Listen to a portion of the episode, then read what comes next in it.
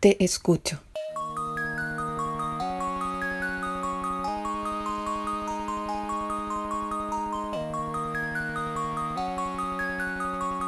El síndrome del corazón roto.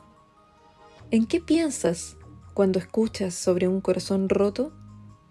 Lo más probable es que en algo muy parecido al emoji de un corazón partido en dos por una gran decepción.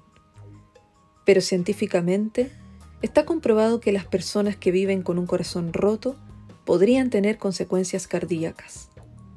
Asimismo, que este fenómeno estaría vinculado con la depresión y la salud mental. Esta miocardía, inducida por estrés, es también conocida como el síndrome de Takotsubo, porque viene del nombre en japonés de las trampas que se usan para capturar pulpos, porque éstas se parecen a un corazón roto. Si bien las mujeres son más propensas a padecerlo a diferencia de los hombres, lo cierto es que podría afectar a personas saludables incluso sin antecedentes cardíacos. Todos pueden experimentar dolor torácico intenso como respuesta a un hecho emocionalmente estresante.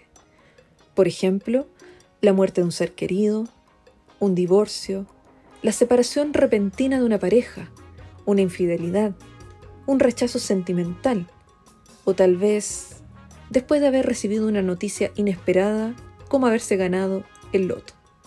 En ocasiones, el síndrome del corazón roto ha sido diagnosticado como un ataque al corazón porque los síntomas son muy parecidos.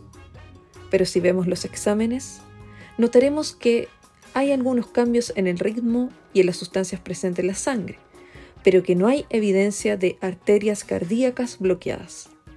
En el caso del corazón roto, una parte del corazón se agranda y no bombea bien, aunque el resto esté funcionando con normalidad. Esta es una situación que todavía está siendo investigada. Lo positivo es que a diferencia de otras afecciones al corazón, este síndrome sí se puede tratar y la mayoría de las personas que reciben tratamiento se recuperan. En cuanto a los síntomas más comunes de este fenómeno, están dolor torácico y respiración entrecortada. Y, a diferencia de un infarto, estos signos aparecen de forma repentina después de un estrés emocional o físico extremo.